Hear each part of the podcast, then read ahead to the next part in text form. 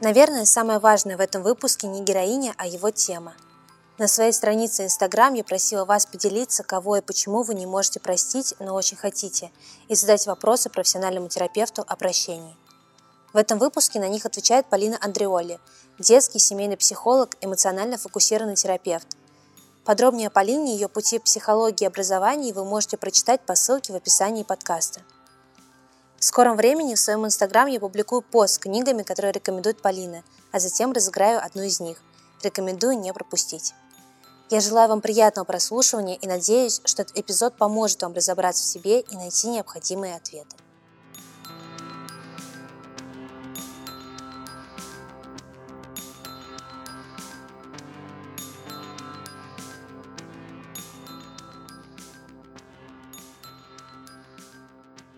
Первый вопрос, наверное, самый основной. Что мы вообще понимаем под прощением? Что это такое прощение? Ну, когда вы спросили, первое, о чем я вспомнила, это высказывание Альфреда Лэнгли, который основатель одного из подходов к экзистенциальной терапии. Он описывает прощение как возможность отпустить. Это состояние, когда от другого человека мне уже ничего не нужно. Мне не нужно ни его извинений, ни собственных каких-то чувств, я не возвращаюсь к этому.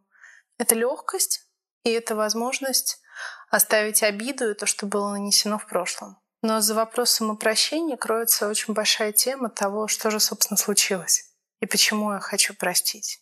И для того, чтобы иметь возможность действительно простить, важно, чтобы были прочувствованы все, что со мной было тогда, чтобы я мог это ощутить, чтобы я точно знал, в какой момент что со мной случилось.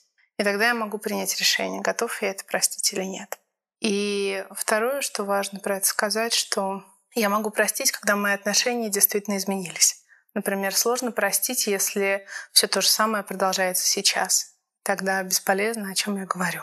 Или, например, если я решаю, что эти отношения с человеком завершаются, Тогда я прощаю ту ситуацию, но на моем настоящем я принимаю действия, по которым мне не будет такого происходить сейчас. Есть какие-то критерии, по которым можно понять, что вот это прощение, оно наступило. Я действительно простил и отпустил человека. Это легкость, это успокоение, это понимание того, что все, что произошло, оно осталось в прошлом, и это просто было. Вот это какая-то страница моей биографии. Это это воспоминания. Иногда они тяжелые, можно себя пожалеть и сказать, как жаль, что мне вот выпало в моей судьбе это пережить, с этим столкнуться. И может быть так, что если бы этого не случилось, то я бы была лучше, и мне бы легче жилось. Но тем не менее это просто было. То есть у меня нет мысли о том, что я возвращаюсь к этому регулярно. А как бы я переделала, если бы все сложилось иначе? У меня нет желания что-то доказать тому человеку или его наказать или ситуации, или жизни, или судьбе очень по-разному бывает. Это такой большой вопрос, за которым кроется все, что было. А что я хочу простить? И нужно ли мне это прощать? Потому что очень зрелые, состоявшиеся люди иногда, когда смотрят на какие-то части своего прошлого, не могут сказать, нет, я это не могу простить. Вот я не могу просто потому, что я человек. Там это слишком больно, пока это не закончилось. И вполне возможно с этим жить. То есть не обязательно все ситуации тяжелые в жизни подводить вот этой финальной точке прощению. Можно жить с тем, что я понимаю, я не могу это пережить, я не могу это простить, вот я с этим живу. На мой взгляд, это сказочно прекрасно, когда нам удается отпустить и забыть. Когда это вот наступает та самая легкость, это становится страницей книги жизни, которую я могу проворачивать и смотреть дальше. Но если это не так, то гораздо лучше осознавать, что нет, я не могу, и отделять тогда вот эту травмирующую точку в своей жизни. Вот у меня были отношения, допустим, которые меня ранили. И когда я о них думаю, то я переживаю боль, раздражение и претензии к бывшему партнеру, например, или к отцу, или к матери, или к кому угодно. Но в то же время я могу держать это в отдельном ящике, что это не вмешивается в мою сейчасшнюю жизнь. И когда я сталкиваюсь с этими чувствами, я могу сказать, а, это оттуда. Понятно. Ага, значит, я это еще не простила, мне чего-то не хватает. Может быть, моя жизнь изменится, может быть, я вспомню еще что-то, или я переоценю, и у меня будет достаточно сил, чтобы меня это отпустило окончательно. Но я могу отделять сегодняшний опыт от того, что было тогда. И вот это главное, потому что иногда, когда хочется простить все и отпустить окончательно, то человек теряет возможность видеть в новом новое, что те чувства всплывают и все равно выпрыгивают из засады. Многие, мне кажется, думают, что вот у них возникла эта плохая ситуация с каким-то определенным человеком. И прощение — это когда ты начинаешь к этому человеку относиться положительно, с любовью. То есть вот сначала у вас возникла эта ссора, а, ты его там ненавидишь, злишься на него, ругаешься. И вот прощение — это когда ты этого человека полюбил. Это всегда так? То есть это должно дойти до вот этой степени? Или может быть просто нейтралитет? Когда вы про это спрашиваете, это скорее выглядит как гиперкомпенсация. Что я ставлю себе такую табуреточку, на которую я взбираюсь, и говорю, нет, я сильнее, я могу это принять, и я могу это выдержать. Как правило, при этом человек забывает о своих настоящих чувствах, о своих потребностях. И часто это делается, чтобы сохранить отношения. И тем не менее это все равно накапливается. Потому что когда я принимаю и люблю человека таким способом, я все равно на него сержусь и мне все равно это по-прежнему не нравится. И в какие-то моменты либо наступает срыв, либо это может быть связано там, с какими-нибудь заболеваниями или еще чем-нибудь, как со всеми подавленными чувствами. Поэтому это не лучший способ. Это может работать, но это не то, что называется прощением, когда я отпускаю. Как правило, этот способ связан с детскими реакциями. Вот если человеку кажется, что он не умеет прощать, это может быть или в целом в каждом человеке заложена способность к прощению. Все ли мы можем прощать в итоге? На мой взгляд, ну, во-первых, есть вопрос, нужно ли всем прощать. А во-вторых, когда я не могу простить, это может срабатывать собственная система самосохранения. Потому что внутренне, например, если человек пережил такой шок или такую обиду, то в тот момент, когда он хочет простить и сказать, все окей, я могу про это забыть, голос внутри говорит, нет, нет, если ты на это перестанешь смотреть, то ты опять можешь оказаться в той же опасности. И тогда вот эта тревога, это напоминание о том, что когда-то я пережила обиду, может возвращаться вновь и вновь. В такие моменты важно вернуться к тому, как это со мной произошло, почему я оказался в этой ситуации, и дать себе гарантии о том, что этого больше не повторится. И тогда будет проще простить. То есть прощение, на мой взгляд, это результат. Это результат такого пути, когда я точно знаю, в какой момент я себя могу остановить. Ну, например, если женщина долго была в каких-то отрицательных отношениях, когда если было насилие, измены или боль или что угодно. И она это обнаружила через пару лет, когда это все происходило. То ей будет очень трудно простить партнера и сказать, все, я готова к новому, Скорее всего, она будет возвращаться, контролировать нынешнего и пытаться как-то себе помочь. Потому что важно найти предвестники. А вот когда это все тогда началось, какие я свои ощущения могу поймать? Как я могу уберечь тебя в следующий раз? И если я все это точно знаю, как я оказалась в финальной точке своей тяжелой обиды, то мне не страшно прощать, потому что это не случится вновь. Работает ли эта установка, когда человек говорит себе я простил, я простил. Вот он повторяет, повторяет, как те методы визуализации, там, да, повторяйте себе его, в это в конце концов поверите. Это работает или это работает где-то на поверхности, а в глубине все равно что-то остается? Скорее всего, в глубине остается, и вопрос, зачем мне нужно себя убеждать. Либо я хочу быть хорошим для того, чтобы всем нужно прощать. Или, допустим, в моем окружении, в моей семье, если я не буду прощать и все принимать, и быть милым, молчащим, замечательным, то меня не примут, э, на меня будут ругаться. И иногда бывает так, что игнорировать. Ну, например, если ребенок растет с родителями, которые требуют от него послушания, молчания и такого пассивного внимания, что они ему все рассказывают, а он только делает как нужно то, разумеется, внутри он злится, и сколько бы он ни пытался говорить, а, я прощаю, что вот они так не дают мне внимания, любви и поддержки, но, тем не менее, все останется как есть. И сколько бы он себя не убеждал.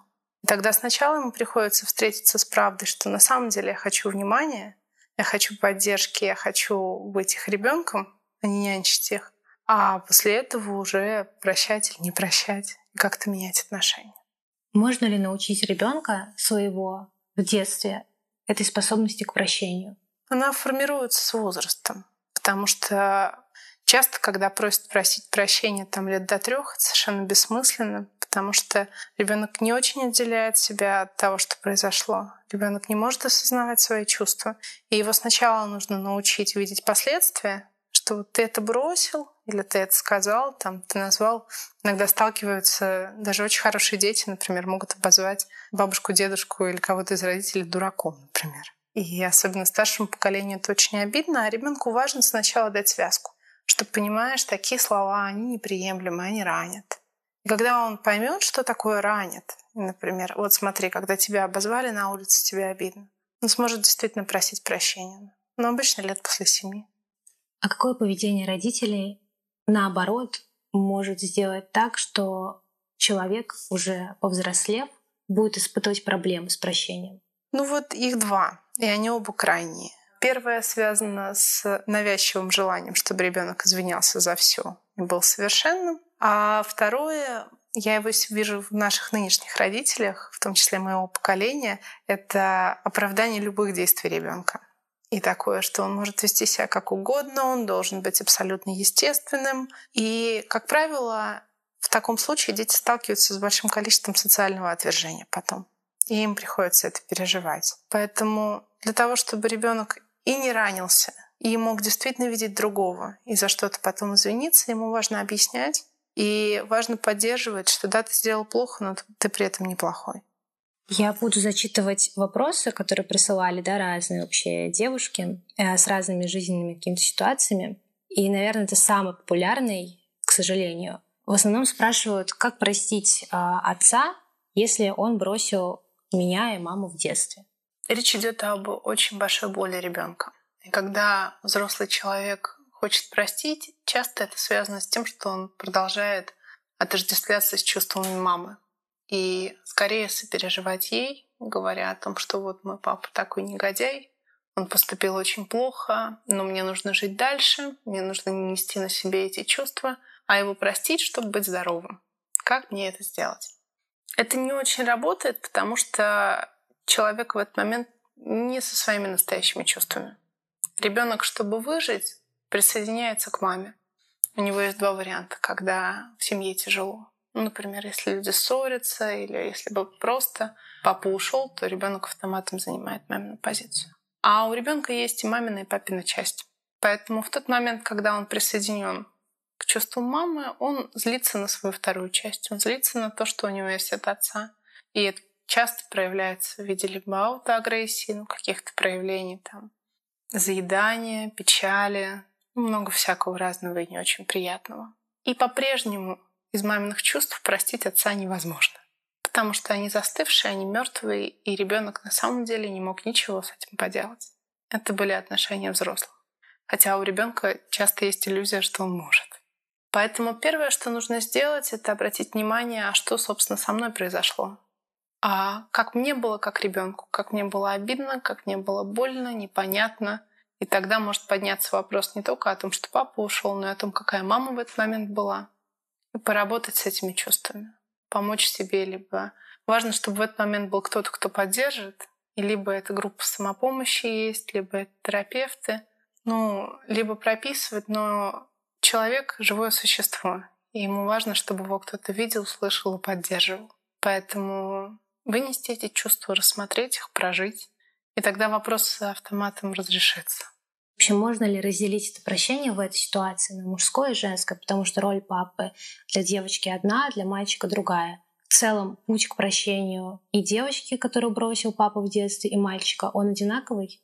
Я думаю, что нет. Хотя мне сложно сказать, потому что я вот не видела на эту тему каких-то однозначных исследований, но по тем людям, с которыми я разговариваю, по клиентам, там немножко разные чувства. У мужчин очень много про ответственность, очень много про справился, не справился. И они могут больше себя идентифицировать. Либо бояться, что я буду такой же, как мой папа, что я буду безответственной, что я не потяну, либо также действовать. У девочки это может быть обида, раненность и опасение, что мой партнер поступит так же, что моя судьба повторится. И дальше есть варианты.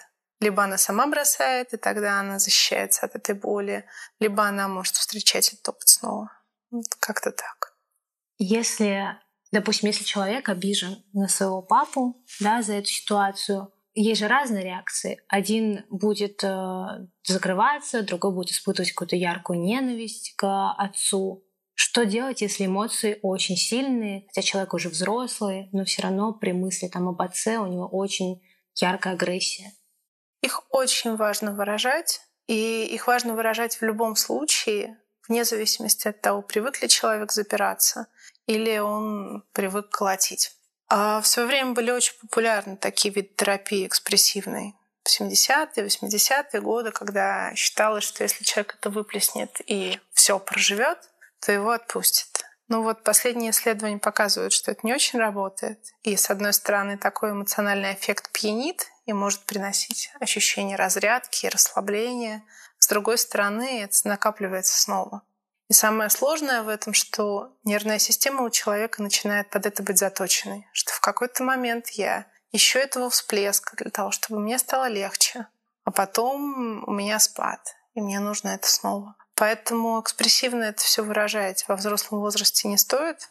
Дети еще так делать могут, им положено. У них не сформирована система нервная так. А взрослым лучше не надо. И в этом месте прописывание очень неплохо. Есть дневники чувств, когда я пишу, что произошло, как я это вижу, как я, что я в этот момент почувствовал.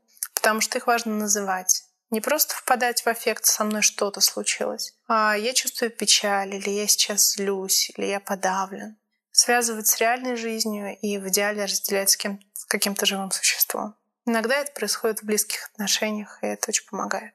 Если отец применял насилие к матери, и ребенок это помнит, то у него травма свидетеля. Да. Что, что с этим, ну то есть травма свидетеля вообще, что это такое, да, для тех, кто не понимает, для тех, кто не в терапии, и как тогда с этим работать, отличается ли здесь работа? Когда происходит насилие, есть два активных героя. Есть тот, кто агрессор, и есть тот, кто жертва, и он страдает. Травма свидетеля, ее ужас в том, что он ничего не может сделать. Некоторые дети кидаются защищать родителей, некоторые, наоборот, прячутся под кровать и хотят это пережить и больше никогда не видеть.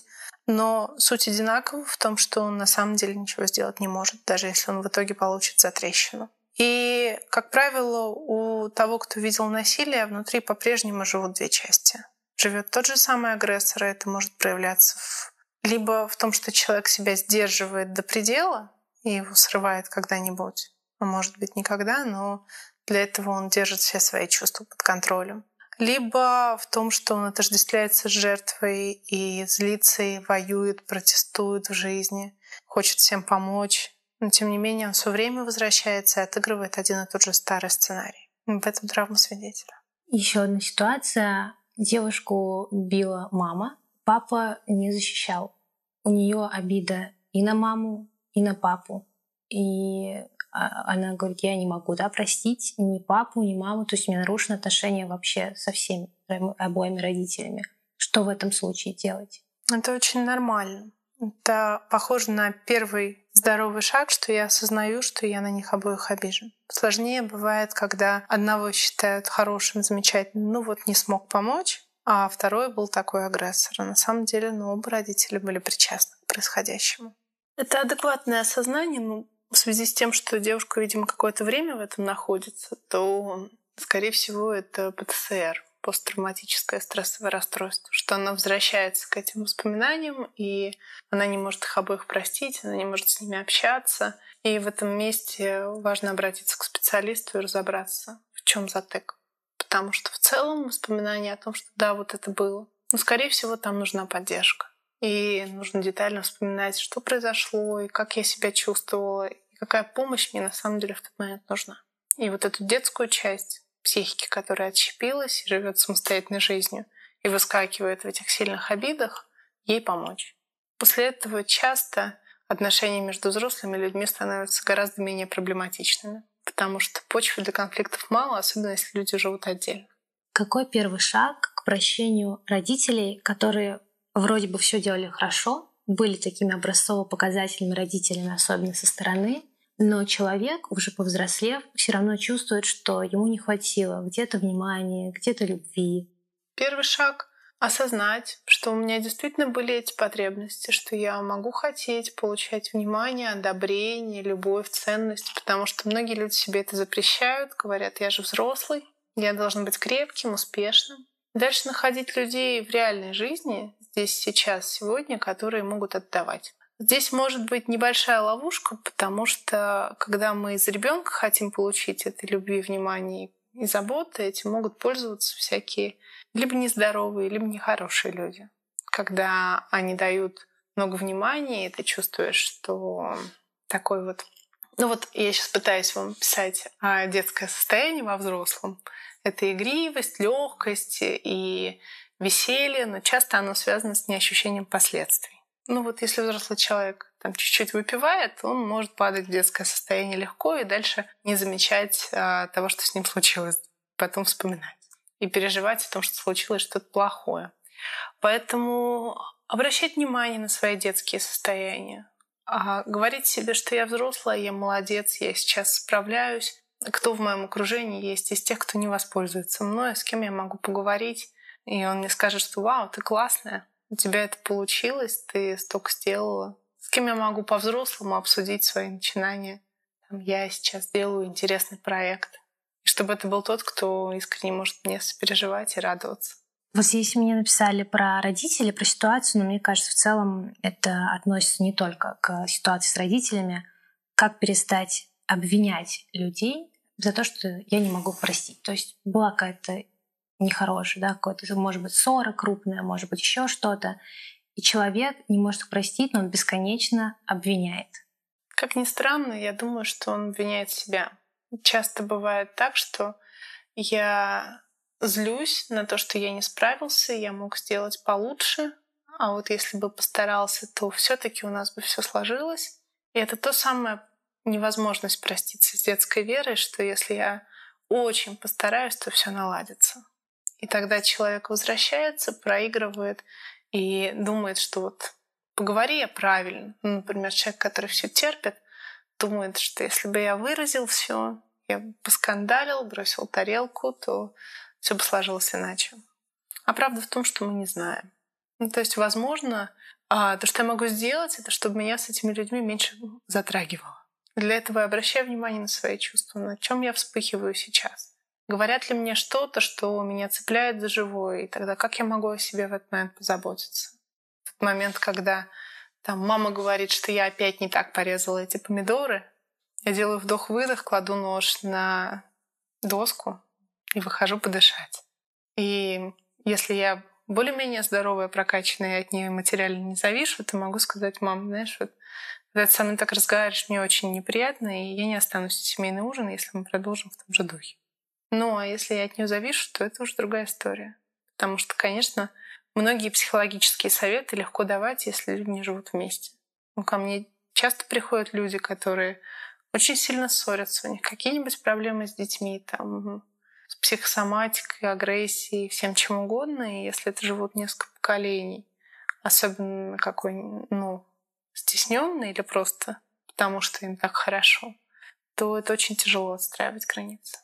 Если у человека произошел разрыв отношений с другом, с партнером, может быть, да, у кого-то, возможно, с родителями, и он пытается найти этот путь к прощению, но постоянно с этим человеком сталкивается. У них общие знакомые, у них общий круг общения, может быть, они работают вместе. Возможно ли прощение в таких условиях? Это человек, который причинил боль, или это просто боль расставания? Давайте разберем и тот, и другой угу. случай. Если это боль расставания, это тот, к кому я был привязан, то, то, естественно, каждая встреча с ним будет поднимать эти чувства. Общий круг — это тяжело. И общий контекст. И, конечно, когда человек вначале это переживает, ему очень нужно отделиться, очень нужно снова почувствовать себя, потому что когда люди в отношениях, они сближаются, и у них появляется общее пространство, ну, у них взаимоотношения и они влияют друг на друга, люди меняются. И для того, чтобы с этим справиться, имеет смысл взять паузу, переключиться и дать себе передохнуть. Это сильно осложняется, если при этом внутри окружения это все обсуждается, и тогда это больно и сложно. И имеет смысл быть с собой честным, что Да, вот у нас так устроено. Вот мы в такое вплетены. И заботиться о себе, говоря, что ну, я не ищу сейчас поддержки и утешения. Иметь тот близкий круг, с которым можно действительно обсудить, что мне больно, мне сложно, я... у нас произошло вот такое-то. Важно не оставаться в этом в изоляции, не оставаться в одиночестве. Ну, а со всеми остальными выстраивать границу в том виде, в котором это возможно. Заботьтесь о себе при столкновении с этим человеком. И в норме это должно улечься в течение нескольких месяцев. По-хорошему психика должна успокоиться, переварить и переключиться на новый опыт. Но если этого не происходит, значит, я застряла. Значит, есть либо боль, либо злость, либо я вообще так и не приняла, что на самом деле мы расстались. И тогда это вопрос, что со мной такое случилось, что я не могу этого принять.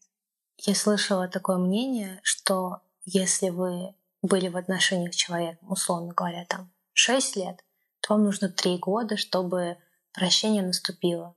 Вот ваше мнение по этому поводу? Ну, в целом, исследования показывают, что травма перерабатывается за год. Я не думаю, что... У меня нет ни выборки на эту тему, ни собственного опыта, что... чтобы судить о том 25, как влияет на год, что больше – тем не менее, есть близость и, и есть факт того, что потеря близкого человека или расставание — это то же самое, что смерть близкого человека. И в этом месте невозможно сказать, вот, иди отпусти. И неважно, это длилось год или сильно дольше. Я думаю, что это очень индивидуально. Есть люди, которые восстанавливаются быстрее. Они просто восстанавливаются быстрее, они меньше травмируются, они менее уязвимы. И они уже через несколько месяцев выходят, и они действительно смотрят на это как на новый опыт. И могут перевернуть страницу. А есть те, которые ранятся, боятся, что это повторится. Или все еще переживают и не могут отойти. И им нужно больше времени. Мне кажется, залог успеха — это знание себя. Как это работает у меня. И уважение к этому. Что если мне нужно больше времени, то я буду о себе заботиться. И когда подруги на меня косо смотрят, Значит, ну да, я не могу сейчас завести новый роман. Это мне нужно. Мне нужно столько-то. В какой момент человеку нужно пойти уже за помощью к терапевту? То есть, допустим, у него произошел разрыв, я сейчас не делю на отношения а, да, там, мужчины или женщины, или там с другом. Просто вот он расстался с человеком достаточно близким, когда нужно пойти к терапевту? Как понять, что я не могу справиться с этим сам и время не лечит? Первое время то, что нужно человеку, это чтобы был тот, кто с ним вообще это может разделить, чтобы он не оставался один.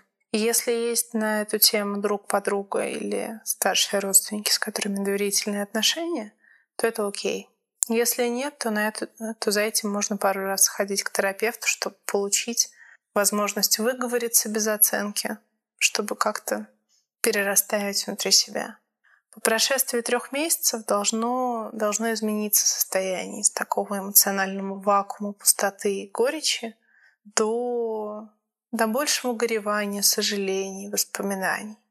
Если это все тормозится, можно сходить и посмотреть. Если у человека в течение там, восьми месяцев начинает нарушаться сон, мысли о этом человеке, возвращаются вновь и вновь, чувства болезненные, никого не хочу видеть, то на эту тему точно стоит дойти. Может быть, это уже депрессия, может быть, это эмоции, которые не получ... с которыми не получается справиться. И в этом месте важно знать, что со мной происходит, и вовремя себе помочь. Когда мы идем к подругам, подруги обычно что делают? Они начинают тоже, да, он плохой или она плохая да, как вообще он мог так поступить. И вот э, сидят они вдвоем, да, на кухне и обсуждают, какие все плохие, какая она хорошая. Насколько вообще это здоровая реакция и насколько нужно вот это первое время, чтобы тебя поддержали в том, что вот он плохой, и так ему и надо, и пообсуждать его в отрицательном смысле. Ну да, если речь там о разрыве именно отношений идет. По-человечески я считаю, что это классно, когда есть такие подруги, потому что так же, как когда мы влюбленные, он такой хороший, и вот сейчас, вот, смотрите, как у нас вышло. Также нужны те, кто разделят и займут именно твою позицию. Это критически важно услышать на, в первое время, и когда нет возможности, угу, я сделала вот это, а он вот то, когда мы еще не можем переоценить, а у нас вот рана, она болит, зияет, и те, кто могут просто встать на нашу сторону и сказать, да, вот такой он мерзавец, это может быть целительным бальзамом. Здесь хитрость, и люди, правда, могут говорить часами, вечерами, и это правда так. Мы просто люди, мы так справляемся. Хитрость в том, что для того, чтобы травма окончательно отпустила, в итоге нужно прийти к тому, что ты увидишь обе стороны. Что я смогу вспомнить, что м-м, у нас было классно, мы так путешествовали вместе. Там я ни с кем больше не имела таких романтических отношений. Что было уникального в этом человеке и что меня держало. Потому что было время, когда я выбирала эти отношения. Но это происходит чуть позже, когда первая рана зарубцевалась, я могу вспомнить уже и плохое, и хорошее. В идеале проговорить или прописать. Часто это очень интимные моменты, которые скорее хочется прописать для себя. Ну, такое, как, как книга мемуаров уже. И тогда оно может отпустить окончательно, когда я знаю обе стороны.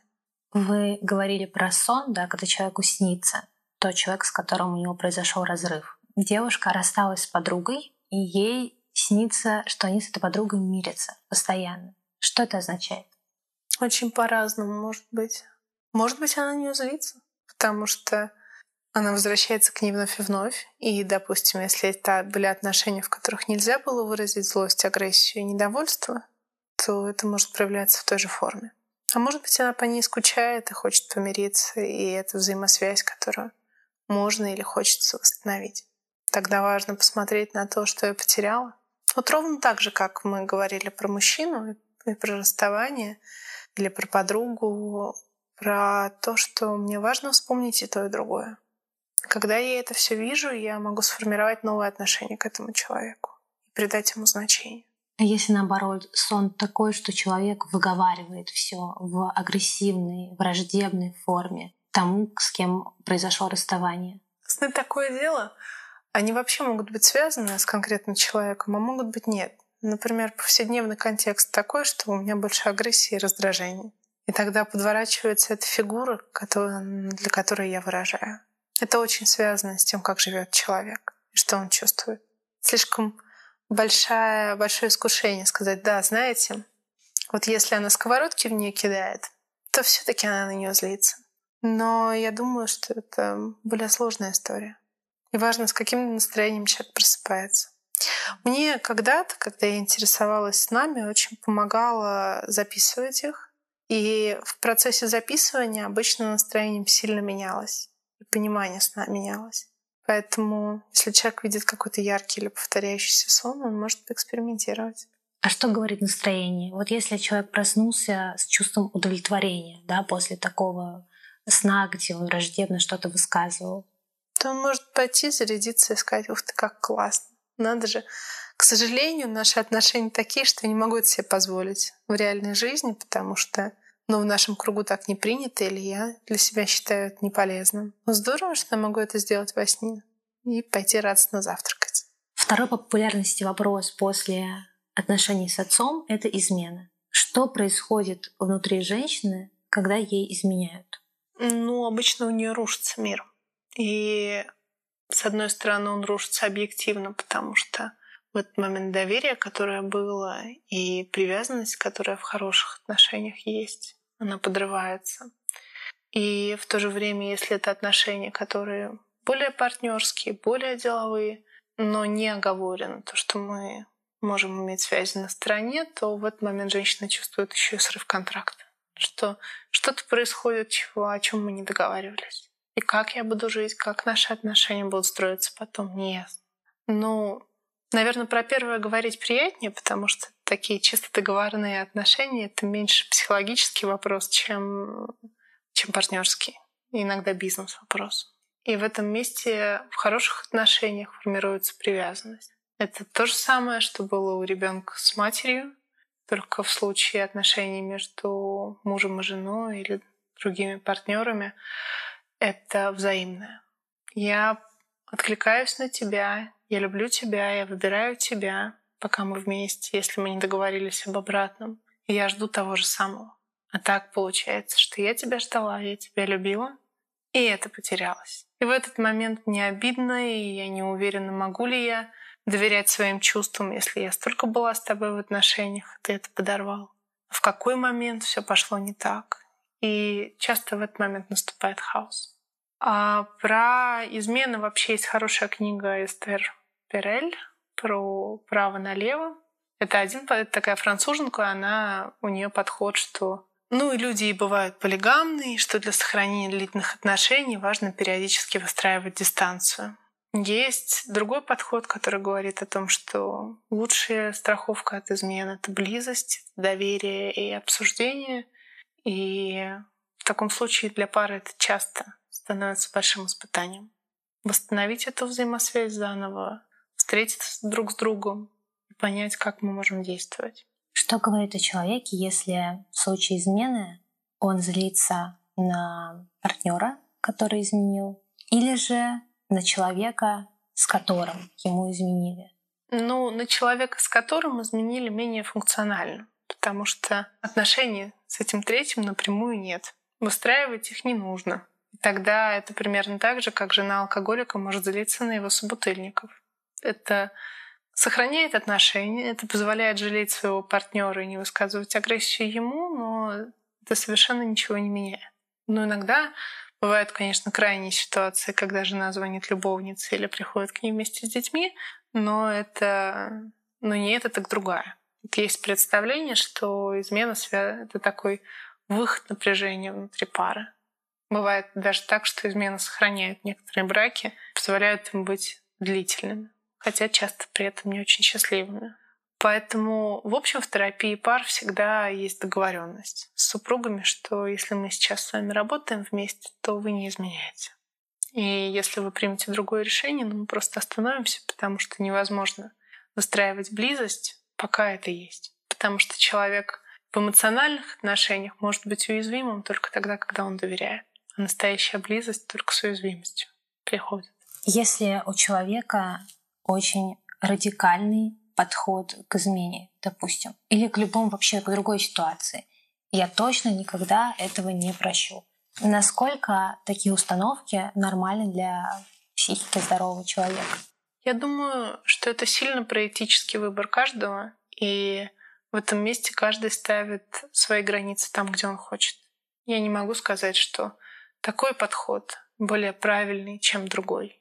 И вспоминая себя в разных возрастах, я относилась к этому по-разному. Если смотреть на это с точки зрения вот «а почему так?», то часто это связано с тем, что человек очень боится боли. Что если мне вообще страшно доверять, и я все таки тебе доверяю, я тебя подпускаю близко, а ты мне изменяешь, то это настолько может быть разрушительно, что я просто этого не выдержу. И тогда я выкидываю тебя из жизни и ставлю эту границу как можно дальше. В то же время я могу представить ситуацию, когда люди хотят сохранить брак, когда это становится пунктом для того, а что у нас пошло не так, если мы к этому пришли. Если у нас есть совместное дело, дети, еще много всякого разного, и при этом мы хотим наладить. Не то, что я закрываю глаза и говорю, ну ладно, у нас есть дети, поэтому я потерплю. А то, что мы это обсудили и поняли, что ну ладно, давай посмотрим, что мы можем изменить. Это выглядит довольно по-взрослому. Хотя я понимаю, что в любом случае речь идет о большой ране. Это непросто. Есть люди, которые не готовы работать над отношениями с теми людьми, которые, возможно, их обидели, задели, или они ждали от них чего-то, они этого не сделали, они сразу выкидывают их из жизни, моментально прощаются, вычеркивают все. О чем это вообще? Это вот про то же самое, про боль, про то, что моя граница, она может быть либо очень близкой, тогда я даю человеку большой допуск, либо когда мне дискомфортно, я его совсем отстраняю. Бывает так, что это связано с тем, что я не умею регулировать. Я не чувствую, когда человек мне делает что-то неприятное, я не очень хорошо чувствую свои потребности. И тогда я это все распознаю только в тот момент, когда мне уже это накопилось, оно подходит к горлу, и тогда я, решаю, ну уж если у нас такие отношения, то лучше пускай их вообще не будет, чем я скажу что-то плохое. Ну, например, люди вообще часто делают разные неприятные друг другу. Звонят не вовремя, а как-то общаются, задевают друг друга шутками. И если человек не ощущает то, что его это задевает, ему не нравится, он не выражает, а он терпит, то в какой-то момент ему уже хочется отбросить, потому что дискомфорта в этих отношениях больше, чем бонусов. Тогда он закрывается окончательно. Я думаю, что таким людям в такой ситуации, если хочется что-то изменить, потому что мы всегда либо хотим, либо не хотим. Никто никому не должен быть другим. То работать с собой. Что мне сделать так, чтобы быть менее уязвимым? Потому что если я удаляю Facebook или удаляю всех людей из него, которые сказали что-то мне неприятное, значит, это меня так сильно задевает. И как я могу о себе позаботиться для того, чтобы так мою нервную систему не расшатывала? А если человек не терпит, то есть какие-то ситуации возникают, и он терпит, да, это один случай, потом он не выдерживает и расстается. Если он сразу же при первом же каком-то негативном к нему отношении, поступке, слове, он сразу же разрывает отношения с человеком. Что это такое? Это сильно может быть связано с нейробиологией и с такой активностью нервной системы, что любые стимулы, позитивные или негативные, воспринимаются очень ярко, как вспышки.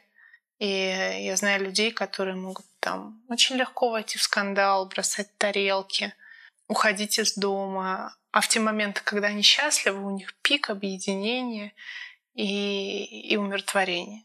И это зависит от того, хочет человек с этим что-то делать или нет. Потому что если ему нравится такая жизнь, как американские горки, то он имеет право, так же как его партнер, обычно партнерам тяжело, имеет право выбирать такого яркого человека или нет.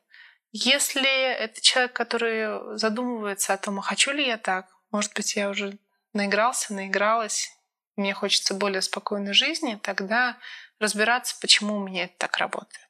То ли это моя биохимия, то ли это моя, мой психологический паттерн. То есть итоги воспитания, что так сложилось, что у меня были вот такие много ярких переживаний, и я их воспроизвожу, и его менять. Интересный вопрос. Мы постоянно говорим о прощении других людей, но есть еще такое, как прощение себя, самого себя. Спросили, как простить саму себя за невыполненные обещания. Вообще, что это такое, когда человек не дает себе права на ошибку и потом не может себя простить? Потом вспоминает, а вот я тогда мог бы сделать так, а в итоге все это привело к этому. Простить себя очень сложно. И часто это связано с детским контролем, детской верой, что я могу. Я все могу урегулировать. Если бы я вела себя нормально, если бы я была хорошей, то мама бы так не расстроилась, и они с папой бы не поссорились. Что если бы я была еще лучше, то у меня бы получилось. Или если это был крепкий ребенок и успешный, то вот когда я была отличницей, у меня же все получалось, выходило. И сейчас могла бы стараться чуть лучше, и тогда бы сдержала все обещания. И когда это у взрослого человека накапливается, а наша жизнь, она такая требует много сил. И периодически какие-то сферы могут проседать, и это понятно, люди срываются. То принимать то, что вообще-то объем моих сил конечен. В чем-то я могу ошибаться и поддерживать себя в этом. Что я действительно могу поступать не так. И мне очень жаль, и в следующей ситуации я постараюсь уделить этому больше внимания. Но вот тогда иначе я не могла так вот у меня вышло. Ну, то есть это можно говорить, что это вопрос какой-то гордости, перфекционизма, когда человек не может себя простить за что-то и взваливает всю вину и всю ответственность за ситуацию на себя.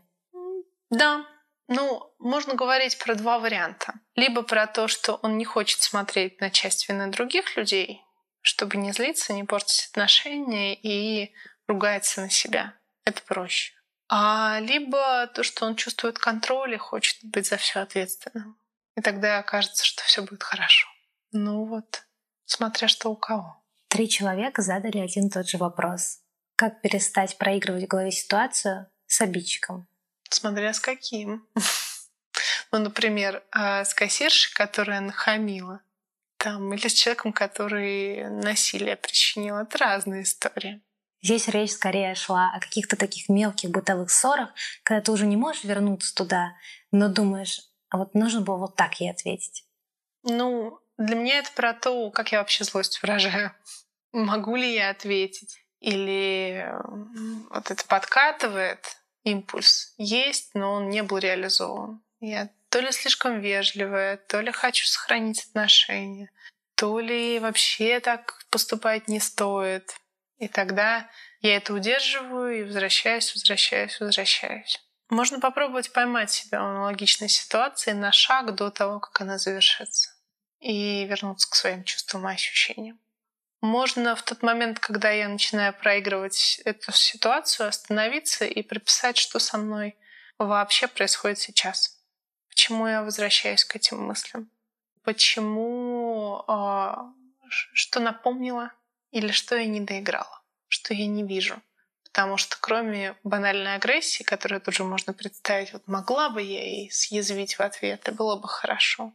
Там может быть чувство вины, что я на себя ругаюсь, что я такая мягкотелая, и кроме ситуации с кассиршами, я еще вот здесь, здесь и здесь прогинаюсь. Если мама злится на своего ребенка и не может простить ребенка, я думаю, что здесь может быть два варианта. Когда ребенок маленький, да, и mm когда ребенок уже, допустим, вырос. И, возможно, там сделал что-то, что мама от него не ждала, или наоборот, она ждала, а он этого не сделал. Вот эти отношения мамы и ребенка, и прощение когда не ребенок вырастает и прощает родителей, а наоборот. Ужас в том, что отношения мамы и ребенка всегда неравные. И родитель даже с выросшим ребенком находится в позиции того, кто больше принимает, кто дает больше пространства и мудрее, потому что ребенок всегда будет оставаться ребенком по отношению к родителю. И очень часто даже самые взрослые люди, находящиеся успешные, реализованные в кругу семьи, быстро отъезжают на лифте на уровень 12-13, а то еще меньше лет и начинают вести себя, скандалить, ругаться или печалиться так, как они делали тогда. Такой механизм по отношению к родителям. Поэтому, если мама не может простить своего маленького ребенка, то это вопрос к маме, что с ней. Либо ее не прощали, и она начинает проигрывать это заново и также требовать, как требовали от нее либо ее требования завышенные, либо если у нее нормальные требования, а ребенок этого не может выполнить, вопрос, что с ребенком. Но в любом случае это точка, в которой маме необходимо вернуться, взять на себя ответственность за то, что происходит с ребенком, и пойти разбираться. Ее ли это штормит, или ребенку нужна помощь. Но это не то место, в котором можно ждать. Самые худшие истории про ждать, которые я знаю, когда мама перестает разговаривать с детьми на какой-нибудь в связи с их проступком, или совсем чудовищная история, когда женщина изображала, что она умерла несколько часов. И, разумеется, воспитательного никакого в этом нет механизма. Если ребенок взрослый, это немножко другая история, потому что со взрослым человеком можно отстраивать границы. Что когда ты себя так ведешь, я не готова это принимать, и я не могу продолжать наше общение, я не могу разговаривать, когда ты так делаешь. И опять же, человек не просто замыкается, он объясняет, что знаешь, ты уже вырос или выросла. И поэтому, когда ты мне хамишь, или когда ты кричишь, или хочешь от меня денег, денег, денег, денег, то я уже не готова, я не могу. Давай мы остановимся, если тебе нужна помощь, то я ее окажу. Посмотрим, но не в такой форме. И в этот момент разговор приостанавливается. Но суть пози- хорошей позиции родителя в том, что когда я тебе нужен, я вернусь. И если мы с тобой общаемся нормально, то мы к этому вернемся. И я тебе, конечно же, помогу, потому что я люблю тебя и буду любить всегда. Как простить человека, который умер? Это такая необычная ситуация, мне кажется, очень болезненная, когда человек умирает, он тебя оставляет.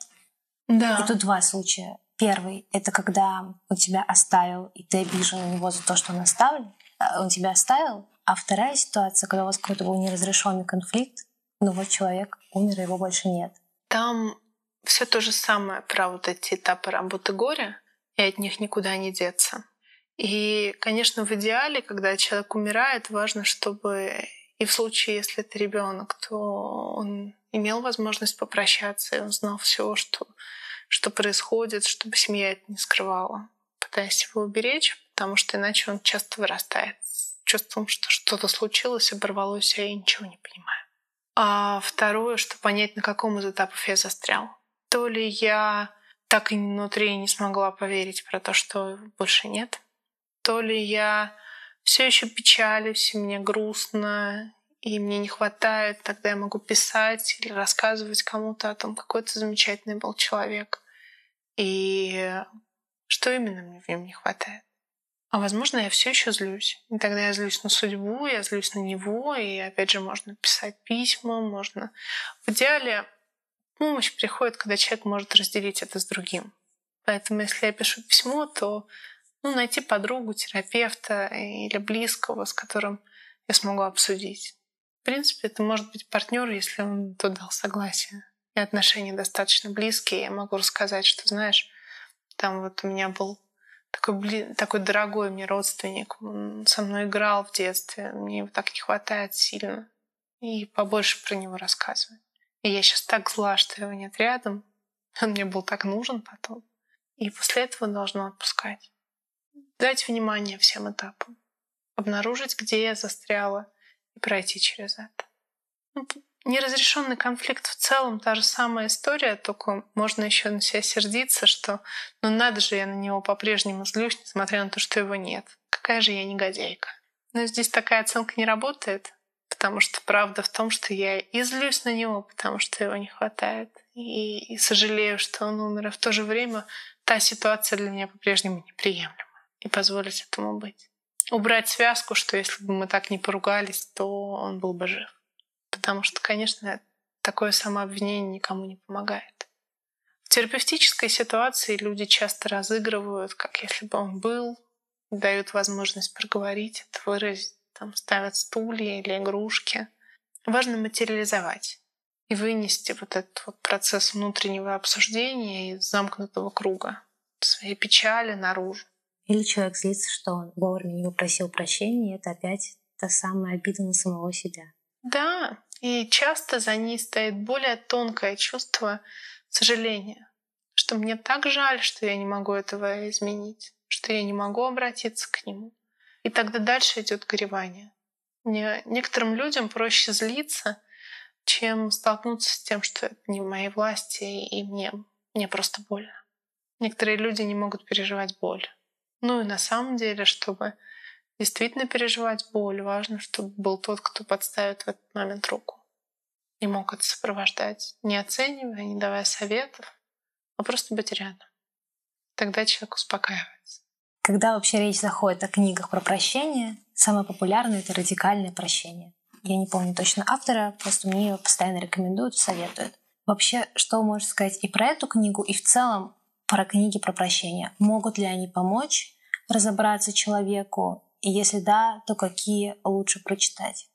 Книги помогают чуть глубже понять себя в идеальном варианте, когда я что-то читаю, оно у меня откликается, и я, я могу найти что-то новое. Очень трудно сказать, чтобы могла сработать какая-то схема, которая однозначная. Поэтому, когда я читаю книгу, важно сопоставлять вот то, что я сейчас слышу, как оно на меня действует. Оно у меня отзывается, или мне хочется закрыться, или я начинаю испытывать чувство вины и загораживаться от этого. И быть честным с собой и останавливаться, если нет. Если со мной происходит что-то не так, потому что я часто встречаю у людей механизм, что я хочу измениться, я ищу способы, я прочитала гору книг, и это все завязано на чувстве вины. Что я чувствую себя такой плохой и несовершенной, что если я вот еще 20 страниц пропишу, то у меня все-таки все выйдет. И, конечно, в этот момент имеет смысл как-то отнестись к себе с заботой и пониманием, и сказать, что у меня, в общем, и так хорошее. Скорее всего, с первого раза в это поверить не получится, но тем не менее — задачиться вопросом, как поддержать себя и, и помочь. Потому что из чувства вины пока еще никто не исцелялся. Ну вот, наверное, так. Можно пробовать разное. Но есть книги, которые вы можете порекомендовать? Про... Мне понравилась книга про «Любить не значит зависеть». Про нее я могу говорить. Это когда возвращается чувство про отношения. Есть книги про отношения плохие. Вот того, чтобы мне понравилось именно как прощать, я не встречала, наверное, потому что это очень обширная тема, что имеет смысл обращать внимание на то, почему я не могу простить, что такое со мной, и на что мне имеет смысл пристальнее посмотреть и получить поддержку. Потому что самая большая беда, когда я пытаюсь помочь себе сама, своими руками полностью все обхватить. С кем я могу поговорить? куда обратиться, есть ли у меня близкие люди, с которыми обсудить вот это. Будет безопасно.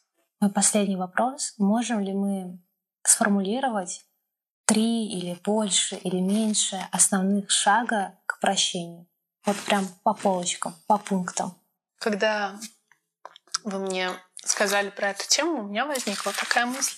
И у меня возникла идея алгоритма, который при этом можно использовать. Первое, что можно сделать, это оценить, в чем была обида. И сколько времени у меня ушло на то, чтобы обнаружить, что я в беде, что мне нужна помощь, и я уже обижена. Например, если это случай с изменой, сколько это длилось до того, как я поняла, какие сигналы были о том, что что-то не так, что-то происходило. Обычно они есть, хотя вот в первые минуты боли это понятие вспомнить не получается. Но тем не менее, вот эти звоночки понять. Второе — это обратиться к своим чувствам и на конкретные действия, что со мной. Я потерянная, я расстроенная, я обиженная, я сержусь. И позвольте им быть. Потому что психике нужно время на то, чтобы все их переварить. Классика жанра считается, что есть 4-5 этапов переживания травмы, которые связаны сначала с онемением, оцепенением, потом грустью, агрессией, наконец, когда совсем отпускает. И мы не можем стимулировать, чтобы прощение наступило. Вот прям сразу.